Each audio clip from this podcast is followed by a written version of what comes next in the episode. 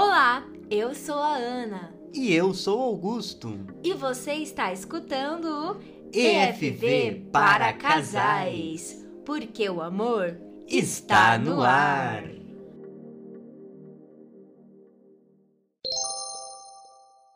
E o tema é Não vai mais ter festa. Oh meu Deus, o que houve? As crises, o 880, como dizia minha mãe, a festa grande, a festa pequena, chega um momento que os noivos então dizem: não vai mais ter festa, quer saber? Quer saber? Já tô me estressando tanto que eu tô pensando aqui em não fazer mais festa, em desistir do sonho. Mas será que é esse o caminho? É. É, gente, eu acredito, Ana, e os nossos ouvintes, queridos e queridas, que as crises, as frustrações, essas turbulências fazem parte do caminho, mas é preciso perdão, reconciliação, baixar a poeira e ver, né, o que, que nós queremos. E não desistir do sonho de vocês, porque o casamento, ele faz parte do sonho de muitas pessoas.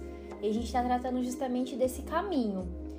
Por vezes, vai ter esses desafios, vai ter essa vontade de desistir por conta de várias coisas que podem acontecer. O importante é parar, respirar, repensar e dizer: olha, se pra mim, se pro meu noivo, pra minha noiva, isso é importante, isso é um sonho, a gente vai lutar por isso, mesmo que a gente tenha que mudar algumas coisas. Exatamente. A mudança no planejamento financeiro, ela faz parte da flexibilidade do casal de saber lidar com as condições, situações adversas.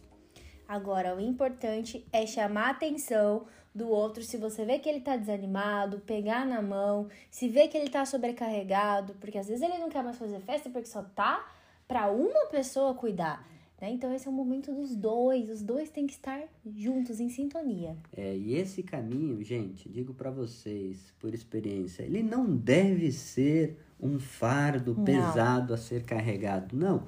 Planejamento financeiro de um casamento tem que ser um momento de alegria, de partilha, de sonhos, que você vai criando uma expectativa, vai dando aquela ansiedade boa. Então, cuidado com esse momento da crise, não vai ter festa. Diga assim, vai ter a festa, a nossa festa, vai ser do nosso jeito, do nosso jeitinho. E você ouviu o seu EFV para casais. Até a próxima!